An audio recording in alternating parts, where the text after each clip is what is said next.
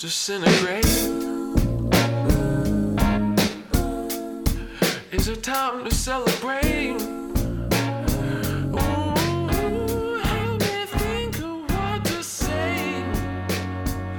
Will I die before I dance? Is this science or is it romance? Estamos en nuestro primer piloto de nuestro podcast. Eh, bueno. Ay, Con los chiquillos estamos con Mira, Camilo bueno. Arellano, con Cristóbal vos Molina. ponerle los efectos en la y, postproducción. y yo, eh, Emilio Ramírez, juntos eh, hacemos este podcast eh, que se llama Aunque Adivino. ¿Se llama Aunque Adivino? Sí, pues, aún queda vino. Es el nombre oficial nos costó un poco, pero lo- se nos ocurrió mientras tomábamos vino. Aunque Y, y aún queda vino. No, la- la. Ahora estamos tomando chela. La idea es que vamos a conversar hasta que se nos acabe el copete. Este es un espacio ameno donde vamos a comenzar y vamos a comentar de qué vamos a comentar de cine, sobre de series, de lo que nos gusta en realidad y de algunas cosas que están pasando solamente contingente y donde podemos opinar. Vamos a mezclar una, vamos a hacer una mezcolanza tremenda de temas, pero yo creo que va a salir algo muy bueno. Sí, de la cerveza siempre sale algo exquisito. Bueno, sí, la mezcolanza de cosas responde a que nosotros somos un- una enredadera de, de weas también. Entonces, como que al final esperamos que plasmar nuestra eh, identidad, nuestra personalidad en este podcast y que ustedes puedan disfrutarlo. Ok, ese es nuestro manifiesto y ahora comenzamos con el primer tema. ¿Quién quiere hablar del primer tema? Yo no tengo ni puta idea. ¿Cuál es el primer tema, por favor? El Camilo lo propuso, Camilo, adelante. Sí, vamos a hablar de la Comic Con que de San Diego, la No, la de original. Santiago. No, no, por favor. Igual podríamos hablar después un ratito de la Comic Con de Santiago, para putearla. Sí, después viene eso. No, eh, la, la de San Diego, la, la verdadera. Y se anunciaron muchas cosas entretenidas durante el 18 y 21 de julio en que duró.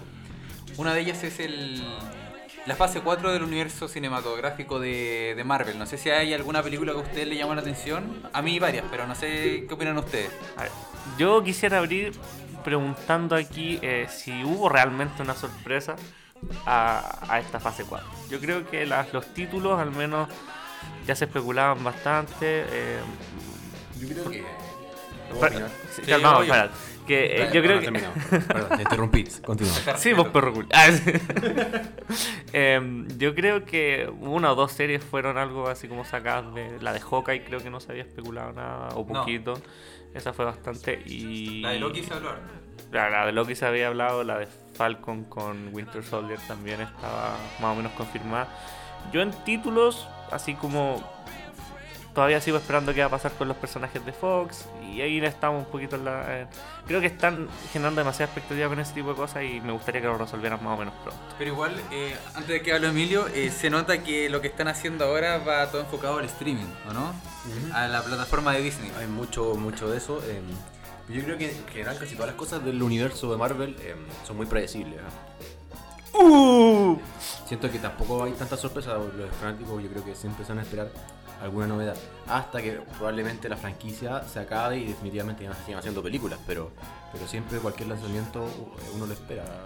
O más o menos es predecible, uno puede cachar para dónde va la cosa. Pero, pero yo creo que tampoco hay, siempre, no, no a haber como el factor sorpresa donde va a decir uno, wow, eh, no esperaba esto. lan- Lanzaron, no sé, un, un superhéroe indio con, con, no sé, weón. No, o sea, claramente eh, no, no va a haber nada sorpresa en una compañía que conocemos los personajes, a lo que me refería yo. Del que- cómic. Claro, por supuesto. Entonces no, no es que se vayan a inventar un personaje, pero finalmente eh, no han hecho nada respecto a su compra. Disney compró Fox, no sé si se habían enterado. El ratoncito maquiavélico. No, no compró Fox, compró la 20th Century Fox, que es la productora de películas, porque el canal Fox aún sigue. eh, es propiedad de Rupert Murdoch. que- El, el amigo de Donald Trump, pero esa es otra historia, ¿no? Bueno, eh, pero no han hecho nada, no han dicho nada. eh, entonces uno está expectante a, a eso. Y a mí me gustaría ver qué pasa.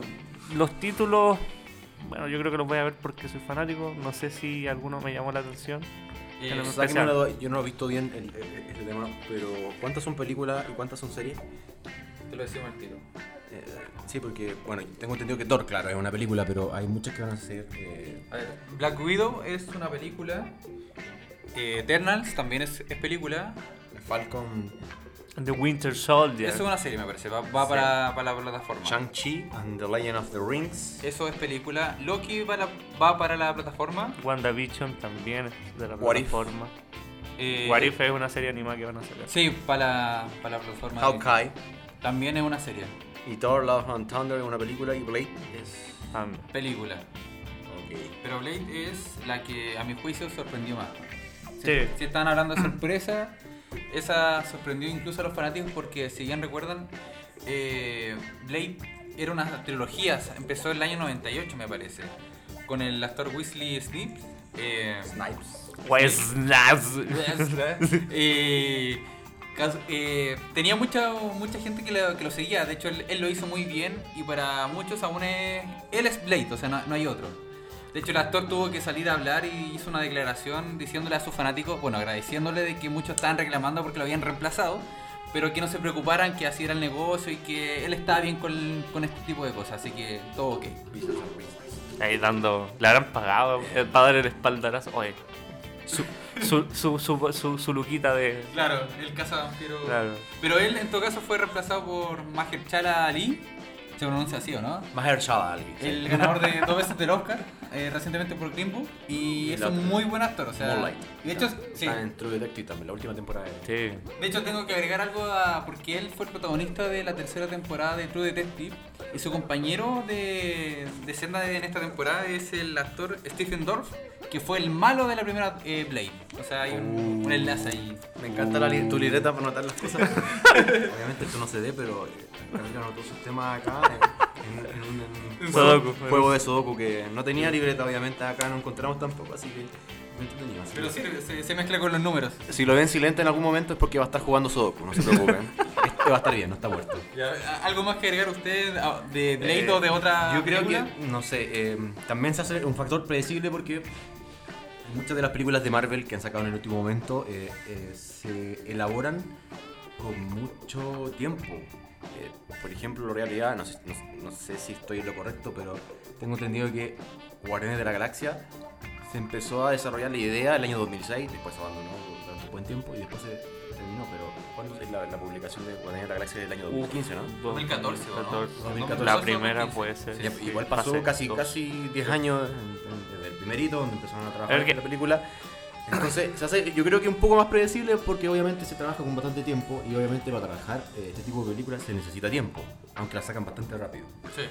Yo. O sea, cuando se creó el universo cinematográfico, el MCU, eh, nadie yo creo que esperaba el éxito que ha tenido. Yo creo que eso fue la gran novedad que presentó Marvel, eh, Marvel Studios, generando un, un universo cinematográfico con, con, con- o sea, en live action, ¿no? Eso eh, tiene hoy día veintitantas películas, no, no recuerdo, 25, 24 El- creo, por ahí. El tema es que les funcionó, pero como pasa en la industria del cine eh, hollywoodense en sí, eh, se genera mucha historia y esa es una apuesta básicamente, que necesitan como la aprobación o la luz verde como le dicen para financiar la película. Porque le fue, le fue muy bien, obviamente, pero muchas de las películas tengo entendido que eh, los guiones y las ideas se desarrollaron con mucha anterioridad y eh, tuvieron que esperar precisamente a la luz verde o que la, la fórmula funcionara. Sí, yo creo que, si bien eso... Digo eso porque em, hay muchas películas y estoy de seguro que hay muchas historias o guiones que quedaron ahí en el olvido porque pasa mucho de que se desarrolla la idea antes de presentarse la película o de decir ya, vamos estamos confirmados que vamos a hacer la película y quedan ahí en el tintero. Sí, o sea, yo creo que eso en un principio tiene que haber pasado. Hoy día yo creo que claramente están trabajando esto como un universo. eh, eh, no creo que tengan tan, o sea, tanta como tiempo entre idea y realizar la película. Yo creo que hoy día eso no así. Por el- la cantidad de proyectos que están sacando, Sí. eh, claro, es más difícil. Y, y por la calidad de películas Que, también. Claro, y es que es, es un poco, eh, después de- del término con Endgame, de, de una fase, eh, también es como tenemos que volver a lo mismo, tenemos que revalidarnos con el público. Entonces tenéis más presión y tenéis que al- alcanzar los números que lograron las otras películas. Sí, o sea, claramente con Endgame se hizo un cierre importante en este universo. O sea, eh, Con eh, Iron Man, con claro, hicieron, hicieron el Capi, caps. Caps. Eh, hicieron, eliminaron probablemente el personaje más importante de, de la saga, quedando a Spider-Man, que en sí Spider-Man es de los personajes de cómics eh, más vendido, más importante y más famoso. De hecho, antes de, de estas películas, es, o siempre ha sido él el, el símbolo de Iron Man. Ahora pasó a tomar ese rol, pero Spider-Man es. Se van a gran- besar. El gran superhéroe de, de Se van a besar. Yo también quiero entrar en ese juego. No, después, ya, tranquilo. Ya viene ese, ya- viene ese momento. Eh, estamos diciendo eso porque estábamos muy cerca del micrófono. Estamos con un micrófono, tuvimos un problema técnico que todavía no logramos resolver. Y compartimos todo en este momento. Cuando este podcast sea famoso, nosotros vamos a lograr precisamente que ustedes con su financiamiento, con sus millones de dólares que nos van a colgar, Andrés Nicoloxi, estoy pensando en ti, Vamos a tuitearlo. vamos a tener todos los implementos necesarios. Andrónico, para- para yo sé que puedes financiarnos. Pero- ¿A ti te gusta comprar weá? Eh, Claro, en, en crecimiento. Claro. Esto es una startup, Claro. como Corner Shop, Claro. pero de la radio. Eh, bueno, volviendo un poquito Pero a eso, la, a la quería hacer una pregunta. ¿Ustedes creen que tenga el mismo éxito esta fase de Marvel como las anteriores? Uf, difícil. Difícil. ¿O eh. sería como el cierre? Aquí, aquí hasta aquí nomás llegamos y este sería No. como el, el fin de nada. Yo, yo creo que tienen personajes, hoy día Marvel tiene en su posesión personajes muy importantes y que pueden sacar muchos reyes. O sea, hacer un reboot a lo mejor de los X-Men. Estamos hablando de hacer una buena película de los Cuatro Fantásticos que no han tenido su buena película. Es el gran. Como la gran deuda del cine. Claro, y hay mucho por lo que puede entrar en, en términos de historias de, de historieta. Estamos hablando de, eh, no sé, la Fundación Futuro, Civil War 2. eh, La no sé. Fundación Futuro no es la de Chile, ¿o sí? no. Eh, y hay muchas cosas que, que explorar todavía. eh. yo creo que se está por personajes menos conocidos, eh, lo cual les puede salir muy bien porque eh, hoy, día, hoy día hay que entender algo. Hoy día el público del, del universo, del, del universo cinematográfico de Marvel, eh, no es solo fanático de cómics. Yo creo No, que hoy no. día, Imposible. Ya cambió. claro, ya cambió. Entonces, eh, Yo creo que un cuarto menos ha leído algún cómic de, estos personajes. No, y no solo eso, igual ha variado. Estamos hablando de, de la primera película que fue el 2008. Han pasado cuántos años? 11 años. Y hay, Uf. ahí también hay un se cambio dice pronto. Cambio generacional entre medio. Y lo más probable es que aquí también haya otro cambio generacional cuando se desarrollen estas películas. Entonces hay mucho por. Yo creo que este elemento les va a favorecer a- en cuanto presenten estos, eh, eh, pucha, estos nuevos personajes. No sé si alguien más quiere agregar algo. A mí me gustaría entrar un poquito más en el detalle de la Igual todo depende si las películas son buenas, porque si son buenas, eh, el éxito va a venir igual. Eh, pero si son más o menos, no pueden estirar el chicle y seguir dependen- dependiendo de lo que viene de antes. Yo creo que hoy día la fase 4 es una fase de transición eh, que tiene una fanbase súper importante porque hay mucho hype por Sí, lo que se produjo en Endgame. eh, pero que si no se hace bien, probablemente se termine acá, voy a fracasar rotundamente. Sí, eso es verdad. O sea, yo en lo personal espero que las películas que vienen eh, y las series sean buenas, que nos gusten a todos para que sigan desarrollando más, que ganen plata, pero que nos hagan felices por lo menos. Sí, eso es un buen momento para ser ñoño. Yo creo que eso hay que agradecerlo un poquito. Sí, o sea, esa frase que decís tú, que es hoy el momento perfecto para ser ñoño. O sea, sí, sí, un gran momento. Y no, y no solo con estas películas, Star Wars o otros, otros Sí. géneros que...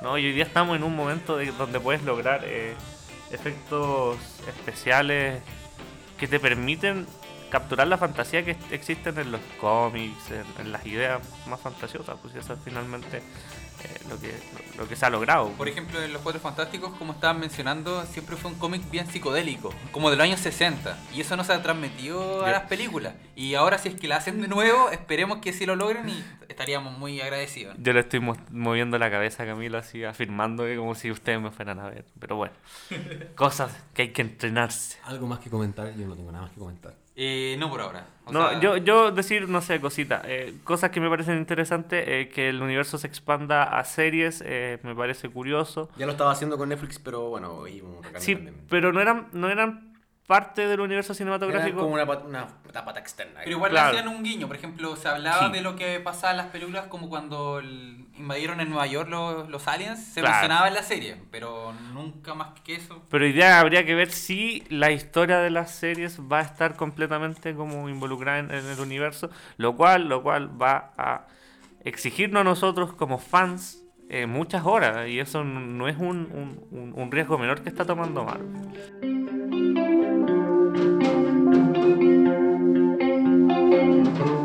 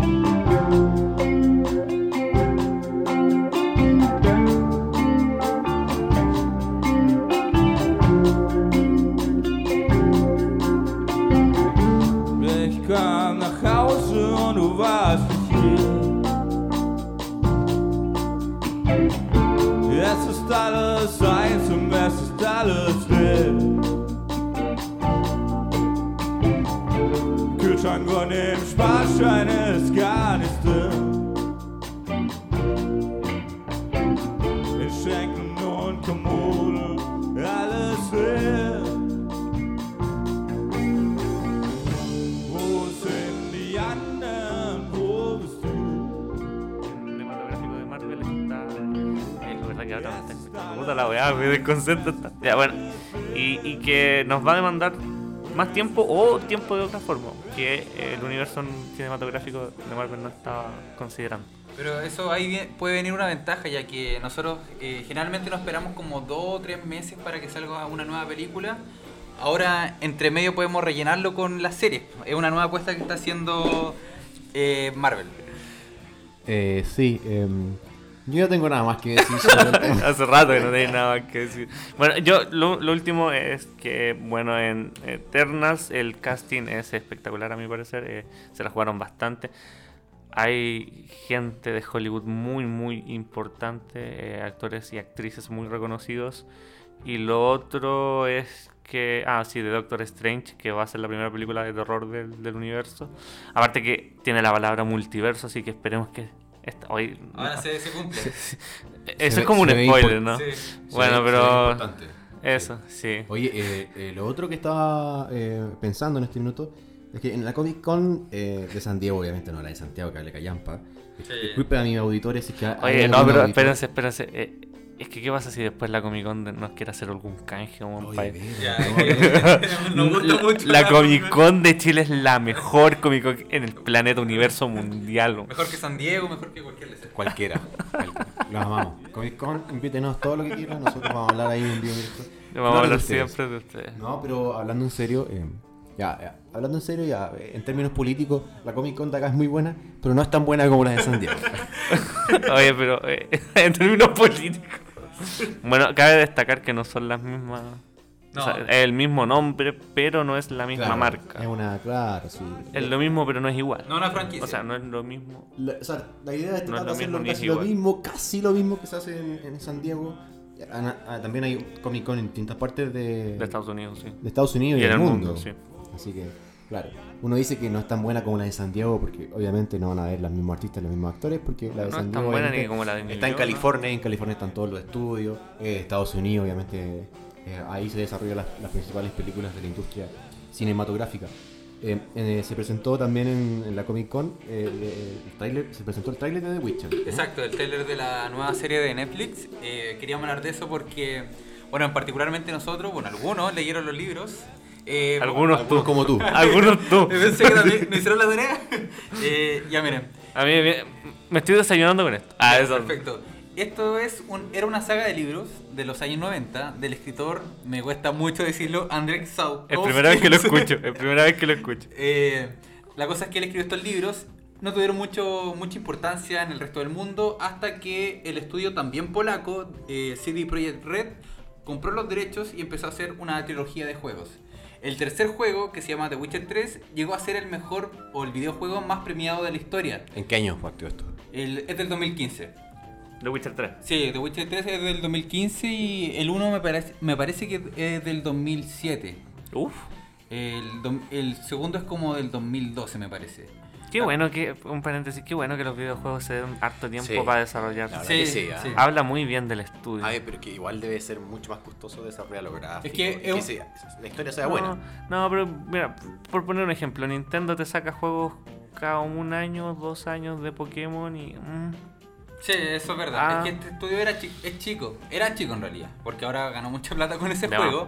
Pero era chico y le puso harto cariño porque eran libros polacos. Ellos eran de ahí, entonces. Nacionalista y. Claro, se qué, entiende. qué bueno que, se, que hagan bien las cosas. Exacto. uno- eso es lo único que agradece. De hecho, le, le fue tan bien con el juego, no solo porque era bueno, porque era increíble, sino que la empresa, entre paréntesis, trataba bien a, lo- a la gente que compraba el juego. A- Ahora está la práctica en que uno compra un juego y después tiene que volver a pagar, eh, se llaman los micropagos, para desbloquear... el- DLC. Exacto, para de- desbloquear etapas. Entonces los juegos se venden incompletos. Y tú tienes Ah. que seguir pagando para poder jugarlos bien. Es- esta empresa está en contra de esas prácticas y lo han dicho muchas veces. Mira qué bonito. Exacto. Entonces, me está enamorando de esta. le- Vamos esta Polonia. compañía. Vamos a ir a Polonia. pero la, la última, le fue tan bien que están trabajando en un juego que se llama Cyberpunk 2077. Ah, la de Keanu Reeves. ¿no? Exacto. El E E3. Exacto, todo el mundo estaba esperando ese juego y cuando se supo que Keanu Reeves, el maldito Keanu Reeves, John Wick va a estar ahí, eh, se disparó la... Nos volvimos locos. Exacto. El internet se volvió loco. Pero ¿por qué tanto con Keanu Reeves? Porque Eh, la ese- lleva, pues, o sea, es es Neo, siempre fue Sí, Neo. sí, sí, la lleva. Pero yo tengo que Pero decir que algo. última- eh, después de que salió John Wick, ha habido una revolución. Con... Pero después de que salió John Wick 3 y se viralizó hace poco, yo quiero decir algo. Le queda mucho mejor el pelo largo. Se, se tenía que decir y se dijo. Ah, que, no- que no sé ahora no- le queda mejor, po. Sí, Yo creo que ahora le queda mejor porque está más viejo. sí. No, está Cuando más. Sí, está, como, el, como el vino. A ver. Sí. Oye, ¿cómo se llama? El, la película El autobús. ¿Cuál? Velocidad. Speed. Max- sí. Speed, eh, máxima velocidad. La, Máxima la que hizo velocidad con de- Nicolás López. No, la que hizo ¿Qué? con la... Oh, bueno, la que hizo con. Nicolás López. No, no, Qué no, locura. No hablemos de eso, por favor. No, no quiero gastar tiempo de este programa hablando de... Ya, pero se supone que The Bueno. Witcher. eh, bueno, ahora habla. Netflix compró los derechos para hacer su, su serie, su propia Game of Thrones, ya que a ese público apunta, al público de Game of Thrones. Claro, Claro, porque tiene. un no poquito de No es que de sea eh, una, una historia similar, sino que. No sé cómo decirlo, pero tiene casi el mismo estilo que. Hubo plagio. que lo que hace The Games of Thrones. Entonces, Sí. lo que apunta esta serie es llegar precisamente al público que estaba viendo la serie de Games of Thrones, que ahora enviudó obviamente porque la serie se acabó. Como el pico. Claro, la, la idea es continuar con esta serie de Netflix. Claro, la serie se parece bastante porque hay guerra entre naciones, hay elfos, hay criaturas místicas y también hay hartas relaciones amorosas que, que se vio harto ahí en... ¿Va a haber sexo en Exacto, va a haber sexo. De hecho, en el trailer se ve una orgía. ¡Epa! Sí. Tengo una duda, eh, cuando salieron los libros de Andrew Sapkowski, eh, Sapkowski. Eh, Eh, Quiero buscarlo. Búscalo, es muy complicado. ¿tuvieron el, el éxito que se esperaba o solamente cuando salieron los juegos? Ahí empezó todo este boom. A nivel mundial con los juegos. El- los libros son del año 92 y justamente Game of Thrones me parece que es como del 97, 98. Salieron unos años después. Pero ahora obviamente van a hacer la comparación al revés diciendo que esta serie busca ser como Game of Thrones, que es lo que estamos haciendo ahora de hecho. Pero eh, en los libros fue al revés. Perfecto. Eh, acabo de, de googlear eh, cosas importantes de la serie. Henry Cavill, Superman. Superman, va a ser protagonista, ¿no? Sí, Geralt de Rivia, que es el protagonista de esta saga, eh, justamente es con Está Adam Levy. Ah, Henry ah. Cavill. Pero espérate, es Adam Levy y sale Adam Levine en la foto. Ah, bueno, bueno, Google, bueno. hay, hay un error de Google. Google, parece, ¿eh? A ver, yo quería buscar. Ustedes iban a conversar, yo quería buscar el nombre del. Bueno, la cosa es que... Pero, tú crees que esto sea. em, Ah, mira aquí está. realmente se logre el éxito que es. Bueno, eh, ¿cuándo se lanza todo esto? ¿Tú ¿Tienes la fecha más o menos de, de cuándo se va a lanzar The Witcher? Dice para finales. uh, Wikipedia. Sí, Sí. así de profesionales somos.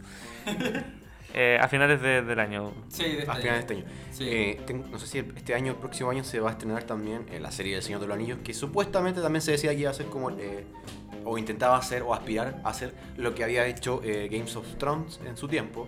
Eh, de hecho, es una de las. Esto lo compró Amazon, los derechos de, del Señor de los Anillos, para hacer la serie. Y gastó una millonada de plata. De, de hecho, debería ser la serie más cara de la historia que hasta el minuto se ha hecho. Cierto, de hecho la- las dos series, tanto de Witcher como la del Señor de los Anillos, se van a estrenar en las mismas fechas parecidas. Y claro, es como el Game of Thrones de Amazon y el otro de Netflix. Eh, Pero, no. ¿qué- ¿cuál crees tú que va a ser la más exitosa? Se- Según tu visión de The Witcher y también, bueno, también hay el libro del Señor de los Anillos. ¿no? Mira, ahí hay un tema, porque muchos todavía tenemos muy presente la trilogía de las películas del Señor de los Anillos. O sea, para mí Frodo, Gandalf son ellos. son- Frodo. Entonces es difícil reemplazarlos por otros, pero si lo hacen bien, yo creo que igual nos va a gustar. Pero va a ser imposible reemplazar eso. A, menos yo creo que a mí me va a pasar eso. Yo quería, sí, respecto a eso, es, es bonito cuando se la juegan también porque eh, esto y otros eh, universos que se han creado eh, son tan grandes y maravillosos y hay tantas historias que contar. Está hablando del Señor de los Anillos, Star Wars, el mismo Harry Potter, todo alguno. Y, y, bueno, Game of Thrones y otros tantos que, el que quieran ocurrirse. Hay tanto por contar y es tan bonito. Ojalá lo hagan bien. Uno como fanático espera, bueno, ganen plata, todo- no la caguen, no arruinen la saga, no arruinen las cosas que queremos. Sí, es lo único sea, que uno pide. Óyense entre ustedes, pero entreguen un buen producto. O sea, Sí, a- la nosotros- gracia no es pelear en realidad, es, disfrutar de lo que ellos hacen. ¿Qué pasa con Westworld, que es la apuesta de HBO. Se supone que es la apuesta eh, después de Game of Thrones. Eh, ¿Qué- ¿En qué, en qué escenario queda acá? Mira, es muy buena serie, pero muy diferente. O sea, es futurista, de ciencia ficción. Yo vi las dos primeras temporadas y estoy esperando la tercera. Es difícil hablar de esa serie porque si uno empieza a decir algo ya es spoiler. Pero para el que, el que no la conoce, están en el futuro y una empresa crea un parque temático en el que los vaqueros son robots. Entonces millonarios entran a ese parque de diversiones y pueden matar a personas que en realidad son robots, pero parecen humanos, son muy iguales, son idénticos. Pueden tener sexo, pueden hacer las cosas que, ellos desean, o sea, no hay ley en, en ese mundo. Y los robots se supone que no son humanos, se supone. O sea, son robots, pero sí empieza a aparecer algo pequeñito que se llama, si, si la quiere ver no me escuché, se llama conciencia. Que, el- que los robots empiezan a tener un poco de identidad y empiezan a entender quiénes son. Entonces empieza a haber como un recelo, un, un odio un poquito con el ser humano cuando se empiezan a acordar de lo que ellos viven. ¿Por qué? Otro spoiler, ahí lo reinician siempre, todos los días lo reinician. Entonces, si alguien te mató, al día siguiente no se acuerdan y siguen desempeñando su rol como el sheriff, el, el guardabosque, el tipo de la cantina, etc. Oye, Pero son muy diferentes a, estos tipos de universos, pero sí, eh, HBO quiere o le pone mucho empeño en esta serie. De hecho, la tercera temporada viene el actor de, de Breaking, Breaking Bad. Bad. ¿Cómo se llama? Aaron el- Paul. Sí, Aaron Paul. Exacto, él va a aparecer. Pinkman. Claro, Jesse Pinkman. Yeah, bitch. Science, bitch. Pero no, ¿tú no crees que tenga el mismo camino que va a tener eh, Games of Thrones o que eh, pretende tener Games of Thrones o las series que van a salir ahora que se supone que son la continuidad? O sea, el, en, me imagino que HBO desea tener- repetir el éxito. Pero lo que fue Game of Thrones es difícil de repetir por lo menos pronto. Eh, al menos por HBO no sé si lo logré eh, al tiro. Quizás estas apuestas que está haciendo Amazon con el Señor, de los Anillos o The Witcher con de parte de Netflix eh, apunten a eso, pero no veo que sea un, Ahora, hay un- tan igual. Hay un tema que se deja ahí en la mesa que no tiene que ver con directamente con The Witcher, con El Señor de los Anillos, con Westworld, sino que es eh, la proliferación que estamos viendo. Yo creo que esto es un, obviamente en el futuro va a ser mucho más, más grande, de las plataformas de streaming. Obviamente todo comenzó con Netflix hace un buen tiempo atrás, eh, a comienzo de década, Cierto. y hoy día ya tenemos Hoy de década, estamos hablando de 2010 nomás. Estamos hablando, ha pasado el tiempo. Ya vamos a llegar al 2020 y ya hay prácticamente eh, seis servicios de streaming que son de los estudios y tenemos a Netflix también que se metió ahí en la pelea, obviamente es el pionero. Pero hay muchos servicios de streaming. ¿Cómo creen que va a ser ese escenario eh, para la gente en sí? Porque lo más probable es que mucha gente tenga que pagar distintos servicios de streaming. A mí, en lo personal, siento que en, en el futuro eh, va a haber un sistema como de televisión por cable, pero de streamings. O sea. Yo creo que ya, y ya está Y existiendo. ojo, ojo que, el- que aquí en Chile por lo menos eh, las compañías de telecomunicaciones también están sacando sus plataformas de stream. Sí, igual están, están ofreciendo algo similar. Claro, eh, por TV, ejemplo, Movistar DirecTV, está haciendo incluso series. DirecTV ofrece servicios como donde tú, tú puedes ver, por ejemplo, las series de HBO o de o on, on demand de distintas eh, eh, estudios, de distintas empresas. Que es- es- es- es pa- lo que están haciendo también es para apuntar a eso, eh, llegar precisamente a no perder el- eh, a, su público, que va a dej- yo creo que va a empezar a dejar de ver televisión por cable, sino que se va a tirar a las plataformas online. Pero es un tema todavía, estamos yo creo que en una fase de cambio. Sí, Oye, pero, pero, a ver, hablando de eso, eh, que a mí me remita al tiro el tema. Si, si vamos a tener servicios por stream, eh, ¿se acabarían los canales de cable? ¿Se acabaría la televisión? Yo creo que No, creo- no, se va a acabar, pero va a haber una transformación tremenda en cuanto a, a- a lo que va a ser preferencial y lo que no. Yo te- yo, desde mi perspectiva sociológica, ay, voy a tirar el tiro el rollo así. Ahora sí soy sociólogo, bueno, licenciado en sociología. Bueno, algún día terminaré la tesis. Eh, la cosa que yo veo es que hoy día el mundo en general, todo está avanzando a que uno sea capaz de elegir lo que consume eh, y existe un, un abanico de posibilidades donde tú puedes seleccionar lo que consumes. Estamos hablando, por ejemplo, en Netflix tú eliges la película, tú eliges la serie. Eh, en Facebook hoy día tú sabes la página a la que le das me gusta, el contenido que quieres ver. Y Netflix, o sea, y- perdón, Facebook tiene su algoritmo, Instagram lo mismo, YouTube es lo mismo, Spotify es lo mismo. Claro, En ese sentido, la televisión yo siento que sí está quedando obsoleta, porque no tiene esa posibilidad. pero yo creo que no se va a acabar. O sea, Sí. al, al menos yo creo que hoy día yo puedo hacer una previsión de que los medios no se terminan, sino que se van reinventando o van quedando desplazados por nuevos medios. Y hay generaciones que nunca la televisión va a morir para ellos. O sea, pa- Esa, para esa nosotros- generación va a morir. Sí, Claro. pero en- no son ni tan viejos. O sea, 30, 40 años siguen viendo tele como antes. En el único punto que yo cuestionaría eso sería en, la- en los diarios. Yo creo que en algún momento van- se van a acabar los diarios. Pero Sí, es que yo creo que en algún pero momento sí se, mucho van y- tiempo. se, se va a acabar la televisión. Sí, se va a acabar en algún momento, pero, Pero no en el escenario. o sea, No, no pronto. Sí. yo creo que el aparato en sí no va a morir porque hoy en día No. se, se está ocupando para Netflix y para todas esas No, cosas. pero claramente el aparato no. Lo que es televisión por cable, televisión abierta, sí va a haber una gran Claro, no, transformación. Hasta el minuto no se ha visto.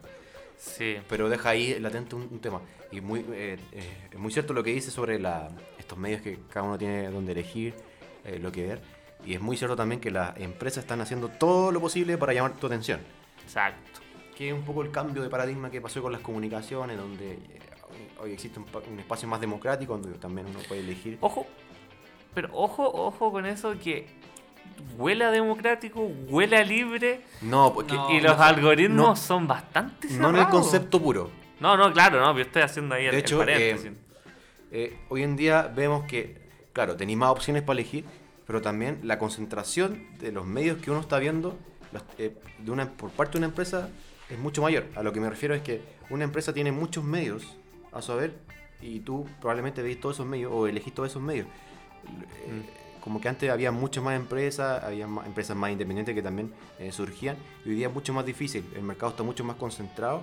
Eh, obviamente que el público elige el- distintos estímulos. Como pero- Disney, ¿o no? Claro. Tenía una industria muy concentrada, muy Disney, monopolizada y a la vez también tenía eh, gente que, WhatsApp y- que está eligiendo distintos medios. En Instagram, ¿no? O sea, Sí, yo creo que ahí hay un dilema, pero obviamente se va a ir resolviendo a poco. Entremos en temas densos. Sí, Sí, eso igual- no la fue. Vos te metí en temas de eso. yo Tú que- queréis salir de la ñoñez. Yo Quiero agregar algo, que igual en, lo he notado yo con Emilio que trabajamos en la misma oficina. Un saludo si nos están escuchando. Pero a veces hablan mucho de, por ejemplo, de, de la teleserie. Como que se ponen a hablar de la teleserie. No estás pelando, No, ojo, ojo, cuidado. Yo, yo y Emilio somos los más jóvenes de la, de la oficina. No. Y hablan mucho de la. Hablan mucho los de la, de la teleserie o del pro- programa que dan el fin de semana. Y yo noto, o por lo menos, que yo no veo ninguno de esos programas. Yo, yo ya no veo tele. Pero a pesar de, de, de, esta- de los compañeros que tenemos, que si bien no son gente mayor, son un poco años más mayores que nosotros, ellos son una mezcla entre que ven Netflix y que les gusta sentarse a ver la teleserie, o, el, o, el- o Masterchef, o el programa que le da la televisión. En cambio yo, que soy unos 5 años menor que ellos, y siento que ya no tengo eso. O sea, no me gusta. No me gusta ver la, la tele, no, no llego a la casa a ver tele a menos que vaya a algo en específico, como, no sé, Los Simpsons. Sé que da Los Simpsons en Fox. Pero igual los puedes encontrar en internet. Exacto, sí. Pero yo prefiero elegir lo que, lo que quiero ver, o sea, Claro. quiero elegir las cosas que, que veo. Igual, ¿En, en qué gasto mi tiempo? Claro, pero es, es muy cierto. Ahí, ahí está el dilema. Aquí te digo que obviamente tú puedes elegir lo que tú queráis, pero vemos una tendencia mayor de que lo que vaya a terminar eligiendo va a estar eh, controlado por una, mul- una multinacional, en este caso Disney, por ejemplo. Sí, pero ahí en las cosas más populares, porque obviamente uno le Sí, gusta bueno, buscar, bueno. no sé, a mí me gusta ver algunos documentales, me, me paso el rato viendo en YouTube weas viejas, ¿cachai? Y o los virales antiguos, qué bonito. virales antiguos también. Qué bonito. Pero cuando uno quiere ver que. Como que ahora el internet nos- nos da la opción de elegir. No creo que. Sí. O sea, si bien todo lo controla Disney eh, o estas grandes corporaciones que hacen películas. Facebook, Claro. eh. Y venden información, Amazon. ojo, cuidado creo que eso no es todo el internet y el internet es una, una herramienta mucho más abierta que podemos lograr ver cosas viejas. Sí, también podemos piratear las cosas. También, o No sea. decimos que lo. No, no, no, no estamos promoviendo que lo. Yo creo que todos hemos visto páginas piratas. Cuevana, Exacto, un clásico. Sí, yo no, no estamos promoviendo. Torrent, Ares. Gente de Disney, no estamos promoviendo. Lo que quiero concluir Vayan a con consumir esto, lo que quiero concluir es que yo siento que nuestra generación de 25, 24, 23 pa- para abajo eh, ya no ve tele como antes, pero aún así la gente que tiene 27, 29 o 30 eh, Es un rango intermedio. sí, que eso es. Yo, yo quiero plantear algo ahí y, y voy a, a tirarme de nuevo el rollo.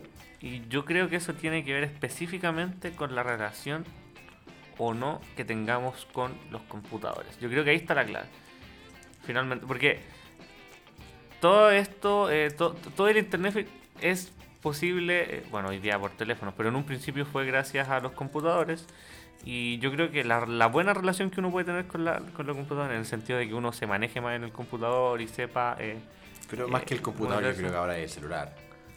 No, no, pero estoy hablando de, de lo, que, lo que marca, lo que rompe esta generación Hace con... el, claro, el, el momento, el claro, momento hoy día, rupturista. hoy día es el celular, pero el celular que es un computador en tus manos finalmente. Sí. Claro, es un es- eh, Sí, ese- eso es finalmente la idea del smartphone. Entonces, yo creo que aquellos, o sea, como la generación o nuestra generación que tiene un- una, una mejor relación con el computador, ha sido capaz de transicionar mucho más rápido a eh, estas plataformas digitales y a, a olvidarse de la tele definitivamente. Y ahora estamos utilizando el, el- el aparato, como dice el Emilio, eh, de la, te- de la televisión. El aparato del Emilio. Bueno, la televisión la estamos utilizando como una pantalla más grande, ¿no? Claro, claro. Y porque es más cómodo también. Sí, yo, yo sentaría la es. tesis ahí. Claro. Pero es. Claro, eh, yo creo que cerrando el tema, estamos muy intensos. Pero está entretenido. Está entretenido. está- Pero es, es- es muy cierto, no muevas eso, por favor, no muevas eso. Y me causa curiosidad. Es como, Técnico. es como un piercing del micrófono. ya, sí, eh, estamos viendo algo del micrófono. Lo Eh, siento. Que eh, ha habido un cambio tre- tre- tremendo en estos últimos años eh, sobre el uso de los smartphones cada vez más y los formatos que están hoy día mm, liderando, eh, estamos hablando de formatos audiovisuales, formatos de aplicaciones, van dirigidos a los celulares.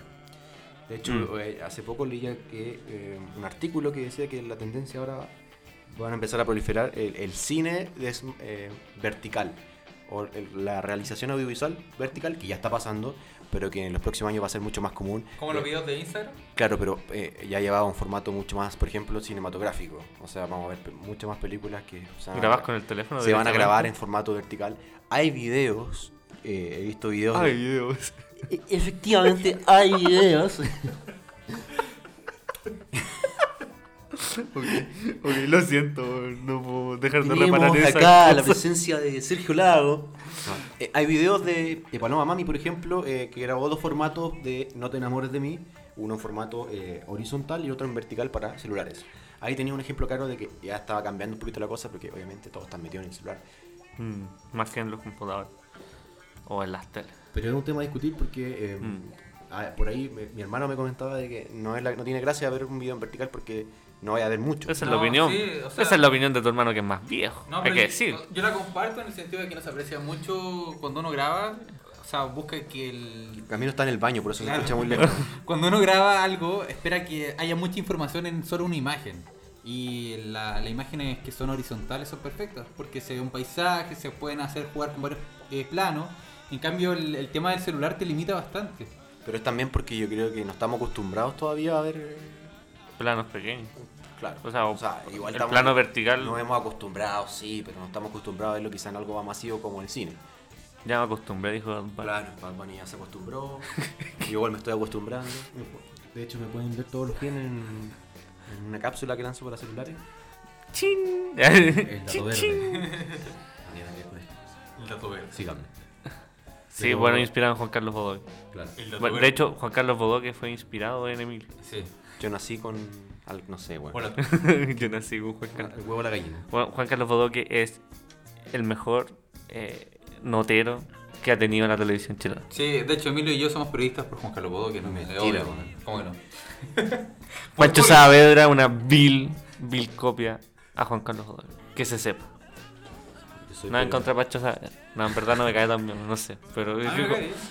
eh, Aunque eso forza su, su nota igual. Sí, no juega sé. mucho con lo que hace la tele. Yo, La yo- tele hace. sí, yo creo que es su tono de voz. ¿No, no le ha pasado eso? Como que uno le cae mal a alguien por el tono de voz simplemente. O soy yo el loco. ¿no? Soy. Soy periodista por. Ah, me ignoraste, bueno. No sé por qué soy periodista. ¿Por qué estoy esta weá? No sé, nos preguntamos. Porque, era, porque, porque no te alcanzaba en matemáticas Ah, para claro, arquitectura. o- No, claro, sí. No, no me gustaba desde siempre el periodismo, así que no hay problema. Eh, Es difícil hoy día trabajar quizás en el periodismo, lo que se considera tradicional, pero. pero hay que Bueno, aquí nos tienen, po. Dos periodistas intentando hacer un podcast. Claro, aquí terminamos. Hablando de ustedes. Y dijeron, oye, este weón está, está en la casa. Ya seamos tres. Así como que me incluyeron porque, no sé, estaba ahí. Claro. Era un eh, bulto. No, porque tú querías hacer podcast, sí, eso es verdad. Ah, sí, es verdad. Admite tu. No, pero eso es bastante interesante la conversación. Quería agradecerles por su tiempo. Vamos a pasar a los siguientes invitados. ¿Se pueden retirar, por favor? Esa onda. Vamos a hacer un corte, hacemos un ¿Quién corte. es las fuerzas especiales? No, no. Un corte musical, vamos a hacer. Sigamos, sigamos. Oh, Seguimos. Sí, pues tenemos otro tema ahí en la mesa, lo estoy viendo de acá. Se, es, se llama Disney in Ah. sus. eh, Sí, este es nuestro otro blog de notas, que era un libro que imprimí. y bueno, Claro. como está impreso así en papel nomás, eh, rayé la última hoja. Ernesto Sabato del túnel, también lo pueden leer. Está impreso bajo el, el- el- un texto de Ernesto Sabato. Pirateando. Se supone Eh, que vamos a eh. hablar de, Disney Live Action. Sí. ¿Alguien tiene información de eso? De partida, ¿qué es su Live Action? ¿Apcha? Action, action. Ah, yo pensé que había escribido, eh, escribió, había escribió mal. Live Eh, Action. Yo no sé, a mí me gustaría hablar un poquito de Disney en Ay, no sé si se escucha eso último. Bueno, a mí me gustaría hablar un poquito de Disney en general. todo, pero claro, se escucha como si estuviera ahí en el baño. Sí. Ahí, ahí- ahí te escuchas bien. Ya estamos Ya. en el baño, esa es la verdad. Sí, esa es la verdad, sí, es como... La mala decisión, pues, Es- es, una es que mala tenemos-. Es que el, este baño es diferente. Tiene Sí. mejor acústica. si es que era- esponja y por ahí. este es un departamento de 13 metros cuadrados y la mejor habitación Estamos en era, un sitio. bueno, la, la segunda habitación que es el baño. Momentillo. claro, no, que con vestido ni... Esa weá tiene espacio. Estamos en un gueto vertical, nos encontramos en... Claro, en las rejas. No, mentira. No se rían de eso. ¿De qué? ¿De las rejas? No sé, el gueto vertical en realidad bastante... Ah, no, bueno, si quieren algún día hablamos sobre... Yo trabajo con una consola. Ya. No, pero no, no, no. Volvamos al tema. Ah, des- después me van a despedir. Bueno, Disney. Disney. Disney. Disney. Disney. Yo tenía una idea sobre Disney. Se dice Disney. Disney. Disney. Ya, Disney. eso. ¿Qué tenías? No sé si vieron, pero Disney tiene una especie de convención también donde revelan sus fechas. Ya no recuerdo cuándo se hizo este año, pero revelaron un montón de fechas. Hoy día Disney está Agilado. está brígido, o sea, piensen en todas. El año pasado, entre la mitad del año pasado y este año, no sé cuántas películas lleva Disney estrenadas en el cine, es una locura. Ya, pero es que tiene... Una tiene locura. No sé cuántas eh, compañías compró. Va a hacer eso, eh, obviamente Sí. que tiene que... Recapitulando, Marvel Studios, Lucasfilm, 20th Century Fox. 25th Century, Fox. eh, y las películas clásicas de Disney. Y a eso hay que sumar las alianzas que tiene como por ejemplo con Pixar, que es una alianza, que, pero igual es Disney, la distribuye Claro. la empresa. Entonces estamos hablando, Pixar saca al menos una película al año. Al menos una película al año. Eh, Marvel estaba sacando tres películas al año. Al menos. Eh, Fox ahora se estrenaron. Bueno, habían. No sé qué va a pasar con las películas de X-Men Eh, al menos. Eh, no, pero las que se estrenaron, no me acuerdo cuál es la última que se estrenó de Fox, pero se estrenó hace poquito. Y Una- hace poquito se hizo la entrega oficial a Disney, así como ya, ahora es de mi propiedad. Claro, una de Lucasfilm. Star Wars. Claro, una de Star Wars al año desde que la compraron. Eh, se viene Avatar, señores. Bueno, ya confirmaron cinco películas de Avatar. Es una locura lo que está haciendo De Disney. veras, porque ya... Una locura, sí. Busquen el calendario por ahí, busquen próximos estrenos de, de Disney. Pero hablemos Eh, de ah, live action. Calmado, calmado. Para, para allá vamos. Sí, para allá vamos, para allá vamos. Soy impaciente. Emilia, cálmate un poco. Busquen, busquen el calendario, eh, salen las de qué van a ser las películas, o sea, no, no salen los títulos confirmados, pero sale- salen más o menos de qué van a ser o de qué franquicia de la, de, la, de la que tiene la compañía. Eh, y es una locura, tienen un montón de películas. Y a eso hay que agregarle la moda que impuso de generar películas live action con las películas exitosísimas que habían tenido en versiones animadas. revivirla. Pero ¿qué les parece el formato live action? Más allá de que sean películas antiguas que están reviviendo, que es un formato que hemos visto eh, en, una fórmula en realidad que hemos visto en, en distintas eh, compañías eh, cinematográficas que tratan de eh, readaptar, de hacer un remake de compañías, o sea, de películas anteriores. y ahora Disney lo está haciendo con distintas películas de los 90 que eran animadas con el formato live action. Que para ustedes sepan, si es que no saben, pero me imagino que mucha gente sabe lo que es el, el formato live action, son películas que fueron animadas algún tiempo y que ahora se hacen eh, con personajes reales. o O, sea, o digitales, pero que... es- Como en versión real. Claro. Que no, no, pasan por un... Por una... Por un dibujo. Mm. Yo creo que esa es la mejor. Definición. Mm. Pero ¿qué- ¿a ustedes qué les parece eso? ¿Qué les parece que el formato live action y que se busque revivir quizás películas antiguas como para traer la nostalgia también de una generación? A ver, yo creo que es obvio que primero buscan dinero es exprimir, Dinero, dinero, exprimir dinero. algo que ya funcionó. Aprende algo. Y a raíz de eso puede ser algo, puede salir algo bueno o algo mediocre. Yo creo que hay críticas divididas en base a la última que salió, que es El Rey León. Eh, hay, mu- hay mucha gente que le, que le gustó, porque El Rey León es una muy buena película. Es como una mezcla de, de Hamlet, Eh, por ahí va. Con Moisés dicen que es una mezcla de los dos y es muy buena la, la película. La, la- la primera, o sea, la, que era de monitos. Y hay gente que critica que la que salió ahora es muy igual a la otra, como que no propone nada. Nada. Entonces ahí está la cosa, si es buscar pro- proponer algo o revivir algo que ya funcionó y exprimirle un poquito más y sacarle uno, unas monitas más. Sí, a ver, muchas ideas tengo al respecto. Em, primero, siento que estamos viviendo en un momento de... de- esto- no sé si se los comenté a ustedes, pero estamos viviendo en un momento de la historia en donde eh, la nostalgia está siendo rentable. Eh, y- yo creo que eso se da cada cierto tiempo en... Yo lo encuentro lamentable. Tú- a, mí, a mí no me parece tan lamentable siempre y cuando eh, se logre producir algo nuevo. Yo creo que estoy ahí de acuerdo con Camilo en, en que si propones algo diferente, por ejemplo Mulan, que se viene. Mulan. Mulan, sí, se viene. Mulada. Mulan. Te la La fura. buena. Terrible. mu- Famulan. Eh, va a ser completamente diferente, mucho más central en la historia real de, de- O sea, en la historia como auténtica, original. En la que se, se basó la animada. Eh, va a eliminar algunos personajes.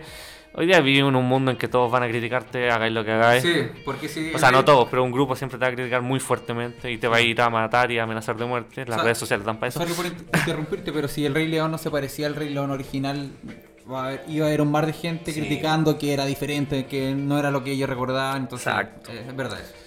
Yo creo que mientras sea algo así. Igual, a mí lo que me pasa con el live action siento que es un poco experimentar con la tecnología.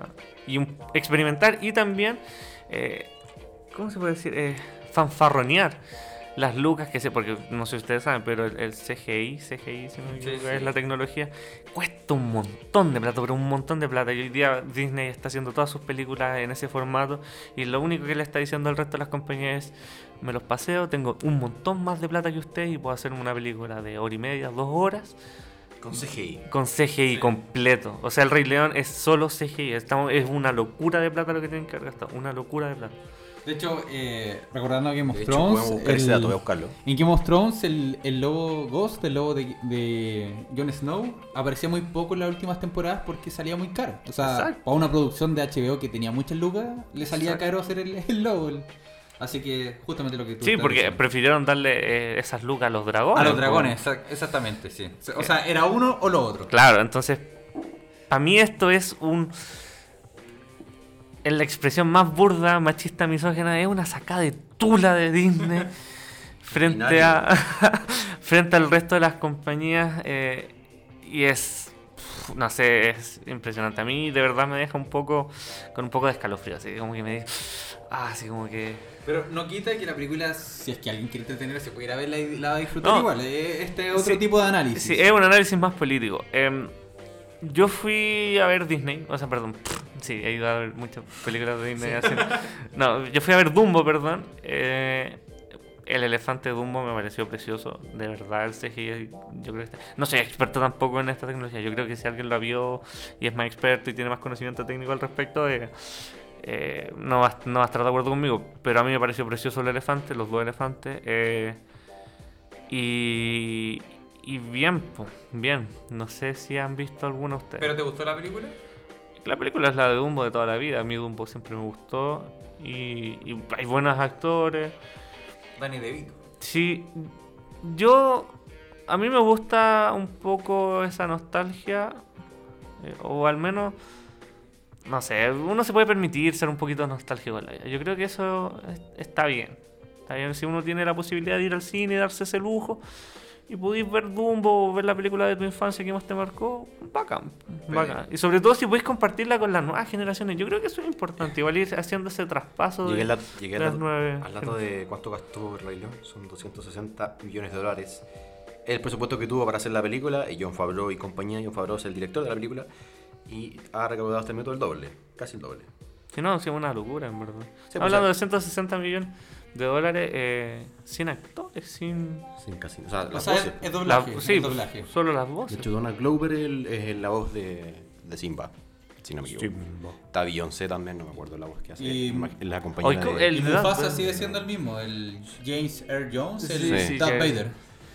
Um, yeah, you're fat. Pero, pero eso, eh, a mí, no, no es que no, no- es que no me guste el live action. Creo que, claro, si así cosas nuevas, como tú decías, eh, le puede ir muy bien, pero siento que también faltan ideas. Por ejemplo, cuando salió El Rey León, eh, eh, eh, le fue también por lo mismo. Porque Porque era una idea novedosa. novedosa y fue un formato que arrasó, eh, fue un guion que arrasó, eh, obviamente lo- los productores y los creadores de esta serie les fue muy bien, siguieron trabajando para Disney obviamente porque una fórmula que, eh, si ustedes no lo saben muy bien, Rey León como que reactivó un poco la animación de Disney o, lo- el, o el trabajo Claro. directo que hacía Disney en ese tiempo que era... eh, Dejando nada- de lado Pixar, ojo. Claro, dejando de lado Pixar, pero reactivó un poco lo que eran los estudios Disney en cuanto a, a dibujo animado. Sí, es cierto eso. De hecho, eh, como mencionaste Pixar, el presupuesto que tuvo, o el- la gente que trabajó en Toy Story 1, fue muy inferior al todo el personal que se dedicó a hacer la película El Rey León. Porque Disney le puso muchas pepas al Rey León en, su- en su momento y Toy Story, Pixar, que era algo totalmente nuevo, no lo pescó mucho y terminó siendo un éxito. Pero eso, para terminar la idea, eh, claro, ahí hubo algo nuevo, algo novedoso. Eh, Me pasa que ahora que eh, no sé si está llegando a esa altura eh, el formato de live action. Yo creo que si se hace una historia con live, no, que tampoco puede ser live action porque sería una historia totalmente nueva. Sí, Pero Sí. si se hace algo totalmente nuevo y que impacta a la audiencia, yo creo que ahí estamos hablando de, de una nueva era. Pero hoy en día estamos eh, Rememorando. rememorando una época pasada. y- o escribiendo cosas y me que pasa ya están claro, escritas. me pasa claro que claro, estamos buscando la- eh, los estudios están buscando la plata fácil, obviamente que con un elemento que a La nosotros nos cautiva, pero que tampoco están siendo creativos por el tiempo que tienen. Eh, me, me pasa que siento que tampoco tienen mucho tiempo o, o no les dan mucho tiempo para crear nuevas cosas o para crear cosas interesantes. Eso. Ah, eso no sé. sí, yo comparto lo, lo mismo. De hecho, ¿cómo se llama el director del Rey León? El John, John Favreau, que él también dirigió el, el libro de la selva, ¿no? claro, y es el productor de los Ese Avengers. fue como el Y primer el, y director de el director de Iron Man 1 también. La película que inició todo este universo. De hecho, es uno de los, Bueno, en estricto rigor, Hulk es la película. uno de los personajes Pero que más gana en, en Hollywood. Es como un- Sí, pero. Bueno, sí. John Favreau que es uno de los personajes que me- tiene un mejor sueldo, uno de los que más gana en Hollywood. No recuerdo quién es el que más gana, pero en este minuto, pero... Yo, pues. Pues vivimos en un departamento de tre- 13 metros cuadrados. Claro. Bueno, que como está la inflación de la inmobiliaria. ¡Oh! bueno, no creo. Eh, sí, yo quería decir algo al respecto de. Estoy totalmente de acuerdo con usted. O sea, si estamos en, un- en una época de sequía creativa, si se quiere. O no sé si se, no, sequía creativa sería eh, menospreciar el trabajo que están haciendo los artistas. No, porque por ejemplo... Yo creo que es una. Game of Thrones es un buen ejemplo para decirte eh, realmente si hay creatividad, pero no... Sí, podemos hacer cosas nuevas. Sí, no, o sea, yo creo que las ideas están. Faltan las lucas, porque se pongan las empresas con las lucas. Y, Me acuerdo un poquito de Stranger Things. No sé si vieron la tercera temporada o. Sibili. Sí, miren. La primera fue increíble. Obviamente jugaba con la nostalgia, pero ese no era el punto central de la Exacto. serie. A ti te encantaba la, la- la trama de, la historia de, de esa De hecho, temporada. nosotros jóvenes no vivimos. Yo no viví en los 80 y- Claro. y, me cautivó igual la, la, serie. Y la, tercera, si bien te puede entretener, como a mí me entretuvo, yo lo pasé bien. La segunda igual. Eh, sí, la segunda igual. La tercera temporada, eso sí, como que muy forzar el tema de la nostalgia, como muy ochentas. Entonces se, Sí. se, se notó. eh, esas son las críticas que yo he escuchado y que igual comparto. Que fue un poquito forzado la- el tema de la nostalgia. Como que fue más protagonista esta vez que las temporadas pasadas. A- ahora hablando del tema de la nostalgia, que me, hablando, hablar de los live action, pero parece que el, el tema que empezamos a tocar es la nostalgia. no sé si han visto live action. ¿eh? ¿Alguien ha visto live action? Yo vi sí, Dumbo. sí. Sí, sí. El libro de la selva. Sí, pues. Eh, eh, ¿Cuál es la, La de, nostalgia. La de, Winnie, la de Winnie the Pooh, ¿cómo se llama? Eh, Oh, yo no he visto, creo que es muy Robin, buena. Christopher Robin. Christopher Roy. Yo, yo la vi y me- y me gustó. De hecho, me gustó harto. Creo que el tema que prima acá es la nostalgia. em, creo que eh, eh, no sé o, cuándo eh, pasará de moda, porque yo creo que va a llegar un punto en que vamos a decir, ya, córtenla, pues. si no- Sí, no sé, yo.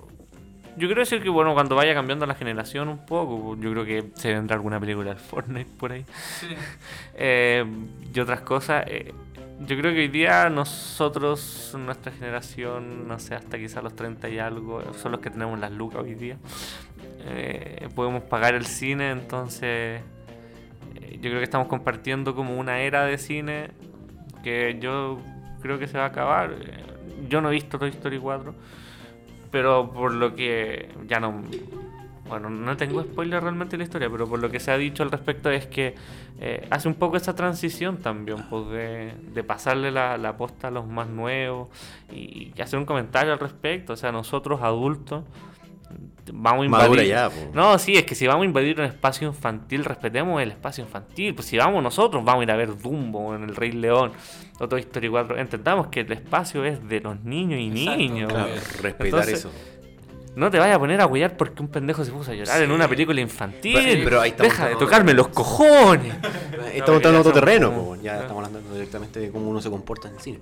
No, pero es que quería decir que eso, si bien están atacando nuestra nostalgia, yo creo que eh, es importante también mostrar, eh, hacer este cambio generacional, mostrarle a los niños lo que nosotros vimos. Eh, oye, y pucha, si tienen la posibilidad, un sobrino, una sobrina, hijos mismos, hijas, eh, eh, hagan esta transición, pues hagan esta Ahora, yo transición. creo que, em, eh, bueno, no solamente en el cine, también hay series que eh, eh, rememoran la nostalgia, no, sé si, no sé si eso es redundante todo esto, pero que ah, recurren a la nostalgia como Stranger Things, pero creo que los grandes hitazos que estamos viendo en, en este momento se están dando en las series, como las grandes em, em, ideas, los grandes desarrollos de guion, de argumentos se están dando en las series porque obviamente hace ya un buen tiempo cambió un poco el paradigma de la creación audiovisual donde se está primando la serie y la continuidad de la historia en varias temporadas porque bueno hay formatos que te ayudan a, a eso hay un público que ya se volvió adicto a, un- a una serie series. y yo creo que el cine, bueno, también eh, no, es que, no, no es que pase a segundo plano, pero eh, eh, está recurriendo a otros elementos para cautivar al público. Oye, ojo, como se me acaba de ocurrir, no sé si, ah, no sé si se me acaba de ocurrir, alguien lo habrá dicho por ahí siempre, pero eh, no, voy a preguntárselo a ustedes. El cine no está haciendo un poco lo mismo con esto de generar universos. Yo siento que están muy de moda los universos cinematográficos. Sí. No es solo Marvel, que Marvel es el más exitoso, pero tenemos el intento de los monstruos. Los monstruos sí, como. Godzilla. eh, ay, no me acuerdo lo otro. Bueno, pero esa es Godzilla Eh, King Kong. King Kong, sí. Eh, se van a enfrentar ahora. Claro, entonces están, eh, generaron un universo, eh, el intento de DC de hacer su propio universo. No sé qué voy a estar mirando en Emilio, me pone nervioso. Y llevamos 30 minutos. No, tres minutos. Ahí. ¿3 minutos de qué? Eh, sé. Quedan 3 minutos de batería, qué weá, No, weón. weón, del programa. Ah, vamos a tener que cerrar. Bueno, eso, Un poco quería. profesional, weón. La chu- Pero es que weón. Pero estos universos igual vienen de antes, o sea, en los cómics siem- siempre existieron, solo que lo están llevando a la, a la pantalla. Eso, entonces, yo- yo- mi pregunta es: con el éxito de las series, el cine, eh, las películas no han intentado como asumir un poco también esta continuidad de no solo Con generar Marvel, una con película? Marvel pasa, pero eh, eh, Es creo que hay varios intentos. Yo, Marvel no es el único. Y hay muchos Sí, obvio. que intentan. Me imagino, De hecho, espérate, espérate. Ah, ah, que está pasando con los biopic. O sea, eh, hubo guiños de. Biopic. Biopic. Ah, te escuché Bionicle. Dije, no, es Biónico. No, esa weá. No. Eh, hubo guiños en la película de. Eh, Queen, ¿no? Bohemian Rhapsody, no. No, Elton John. de Elton John hacia Freddie Mercury. Y se supone, no sé si fue así porque no he visto las películas, pero se supone que hay un, un cameo de Freddie Mercury en la ¿Pero de película de Freddie. Mercury? ¿Estamos hablando de Rami Malek? Sí, pues de Remy Malek. po. Entonces están generando universos Espérate. dentro de universos que son reales. po. Esto es una locura. ¿Te puedo hacer una pregunta? ¿Qué inglés tienes tú? Porque yo tengo un inglés distinto. ¿Por qué? ¿Por qué? Yo soy ¿Qué inglés tú- Biopic, texano. Remy, tú dijiste Rami. Remy. El mío es como sureño. como- No, no, no sé. Ah. yo, yo soy de educación pública como toda la de- vida. Es bueno, así como- El inglés que me enseñaron en, en, en- en el Oscar Castro y después en la no, Universidad de no sé Chile. correcto. No sé. bueno, ahí hay que ver, pero. Pero sí, no, no, creo que quede en segundo plano las películas o que intenten imitar la serie, sí la están intentando imitar, pero con la gran diferencia de que em, em, creo que la continuidad de la historia o las películas que intentan hacer una continuidad en su historia son mucho más comerciales que em, la serie. Yo creo que las series te dan esa libertad de, de explorar o de experimentar con otros elementos que no vaya a ver en el cine, porque en el cine tenéis que apostar y tenéis que apostar bien, para que te vayan a ver y para que tenga éxito. Esa es la gran diferencia, creo yo.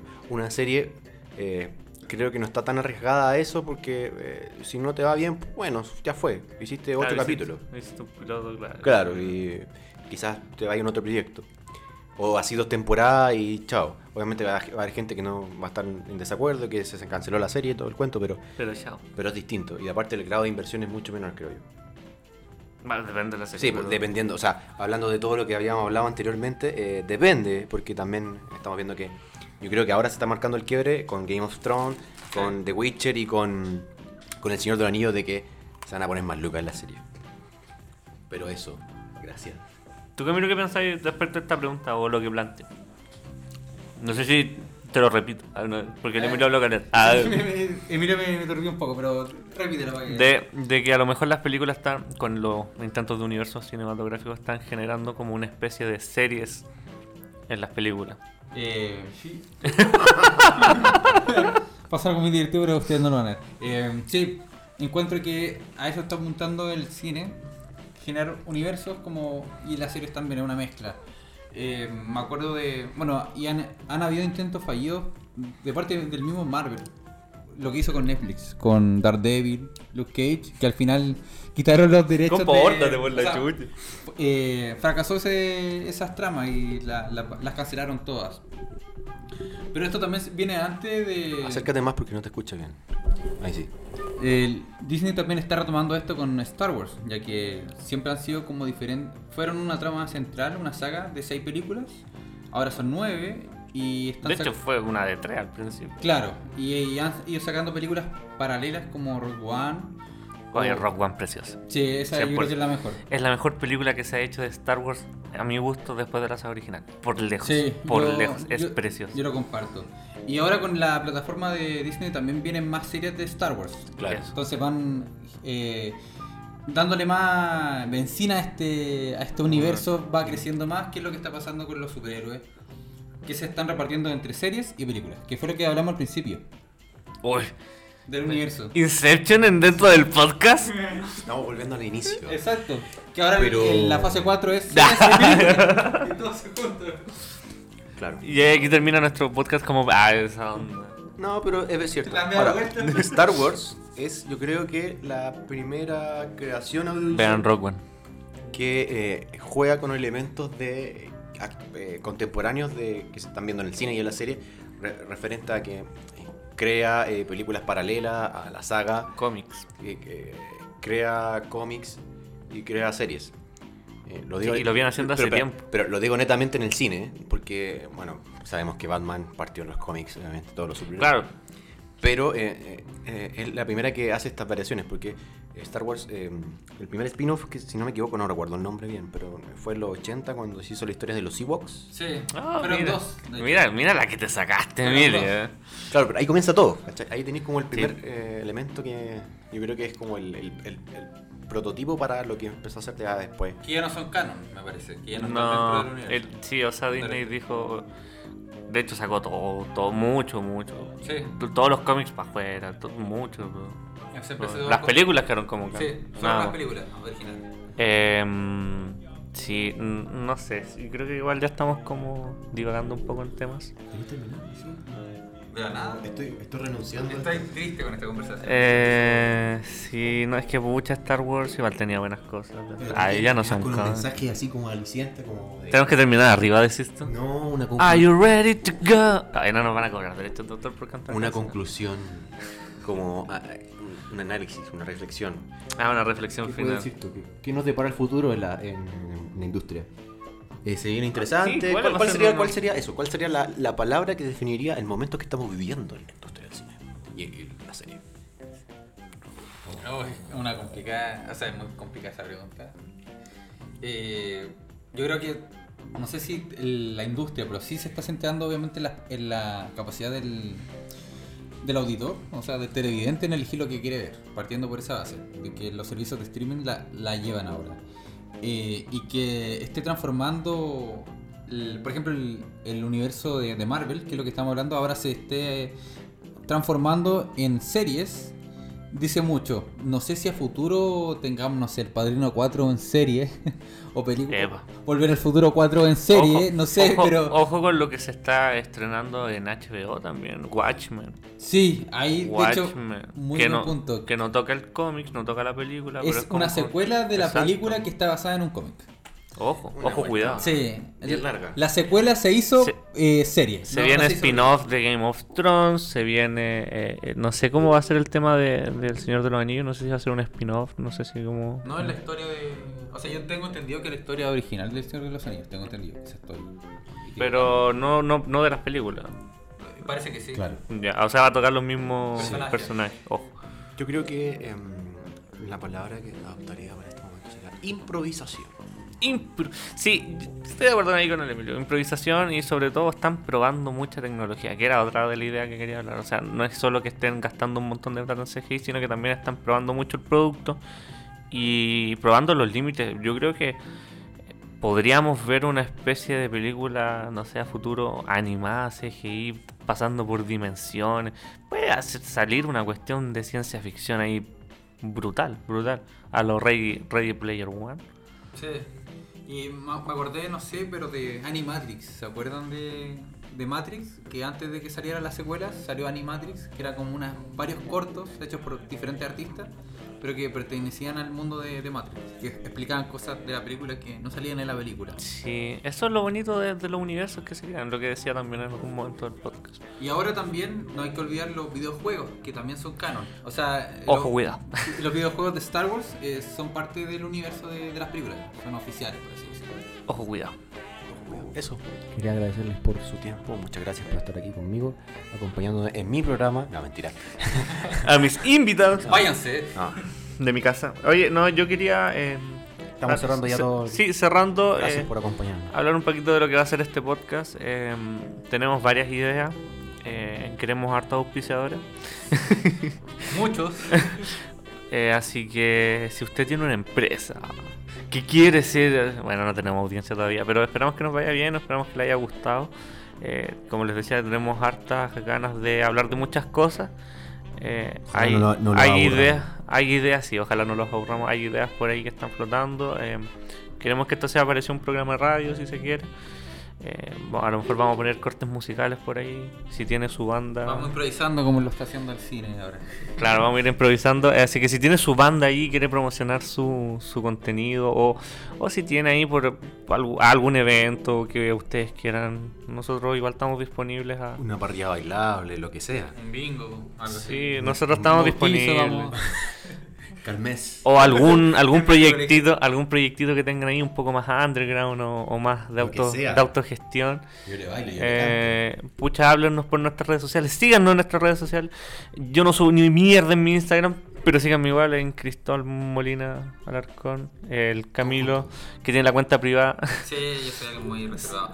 Eh, Telekinesis es la, la cuenta oficial. Telequinesis-CL y, Y la mía es Emilio Ramírez-H. Y Sí, el- sigan al Emilio. El Emilio está haciendo cosas, está generando contenido. Sí. Nosotros nos Y estamos mirando el ombligo. WordPress, nuestra página es en. .wordpress.com Sí, atentos ahí, estamos subiendo harto contenido. Esperamos. No, estamos subiendo contenido todos los días. Al menos en Instagram estamos subiendo contenido. Todos- Sí, sí. Estamos, eh, esperamos llegar pronto a Faltan ganas, 100, faltan suscriptores, no, 100 seguidores. eh, Están las ganas, falta la motivación. y las lucas. Eh, Falta la motivación. así que bueno, el Emilio está cesante ahora, así que se va a dedicar 100% al proyecto. Pronto va a estar cesante. sí. claro. Tiene fecha de vencimiento. Eh, Claro. Eso sí. Eso, así que comuníquense con nosotros si, si tienen alguna re- recomendación de tema, algo que, que les gustaría que nosotros habláramos, que investigáramos. Eh, adelante, pueden hacerlo en Telekinesis, en nuestros Si Instagrams a- personales. A, Camilo por una semana también puede hacerlo. Vamos a empezar a vender a- nuestro, a nuestro citas. servicio de, de- de citas online 800 300 441 ahí pueden contactar a Camilo puede elegir una cita con él en no sé en el barrio Italia en el barrio Marín No, no, no quiero hablar de eso, de mi otro negocio, pero Emilio, Emilio es un cliente frecuente, parece. ¡Epa! y lo recomiendo totalmente ¿eh? si esto fuera Facebook sería el fan destacado de él 5 de 5 estrellas. claro. Yo no lo he probado porque está un poquito caro. Sí. Ah, Atrévete. Eh, eso. Muchas gracias. Sí, muchas gracias a nuestras familias que nos están escuchando, que son los únicos que nos escuchan. Si es hay que nuestra mostrarle esto a familia. alguien, sí. Claro. No no Comparta, si no, si- bueno, de verdad, bueno, Bueno, si no si, si les gustó, no díganle a un amigo. Comparten la weá, si esa es la weá. No, pero escúchenlo. Escuchen lo que sea cinco minutos, pero. Escuchen los últimos minutos donde decimos que lo compartan. No, Claro. eh, compártanlo por ahí, pues, un amigo. No tiene que ser porque público, díganle, oye, bueno, se escucha estos culeados, Son terrible buenos. son terrible buenos, son como el pico, escúchalo también, porque son malos. Ríete ríete de ellos. Eso. Eso, muchas gracias por estar acá y yo estoy muy contento. Esperamos que esto sea una vez a la semana, al menos. Sí, Sí. Eso, es importante. Sí. No sé cuándo lo vamos a subir. No, no, no, no, No sabemos dónde vamos a subirlo. Ya, muchas gracias. Chau, chau.